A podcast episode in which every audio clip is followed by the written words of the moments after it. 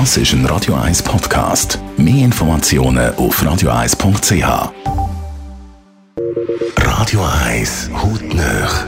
In Zusammenarbeit mit der Dermatologie Klinik Zürich dermatologie-klinik.ch. Es gibt Menschen, die machen im Gesicht alles Mögliche, dass sie ein paar Jahre frischer aussehen. Und dann schaust du auf die Hände und die verraten dynamics das wahre Alter. Dr. Piotr Michel, medizinischer Leiter an der Dermatologie Klinik Zürich. Die Hände, die zeigen es schon auf, oder? Ja, die Haut wird häufig vergessen. Die Haut von Handrücken bei der Tagespflege. Man schaut viel aufs Gesicht, aber nicht unbedingt auch auf Handrücken. Und leider eben, wie Sie gesagt haben, die Handrücken verraten das Alter dann. Sehr häufig eben auch die Haut ist ziemlich intensiv an die Sonne, also UV-Strahlen exponiert und auch auf Kälte und andere Faktoren, die Skin Aging, also Hautalterung stimulieren.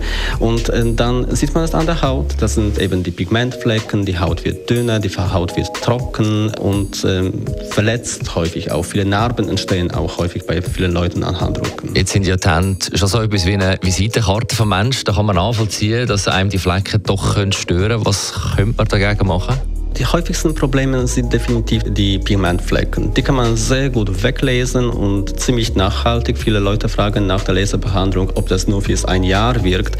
Definitiv nicht. Wenn man die Haut nach einer Laserbehandlung gut schützt, dann sollte auch die Behandlung nachhaltig sein. Außerdem kann man die Haut, eben wenn man so dünne Haut hat zum Beispiel, dann kann man sie auch gut unterspritzen oder aufpolstern, optisch ähm, verbessern mit verschiedenen Arten von Hyaluronsäure. Das wirkt schön und lässt die, die Hände so ästhetischer aussehen. Besten Dank, Dr. Piotr Michel, medizinischer Leiter an der Dermatologie Klinik Zürich. Hautnöch gibt es auch als Podcast auf radioeis.ch und weitere Informationen auf dermatologie-klinik.ch.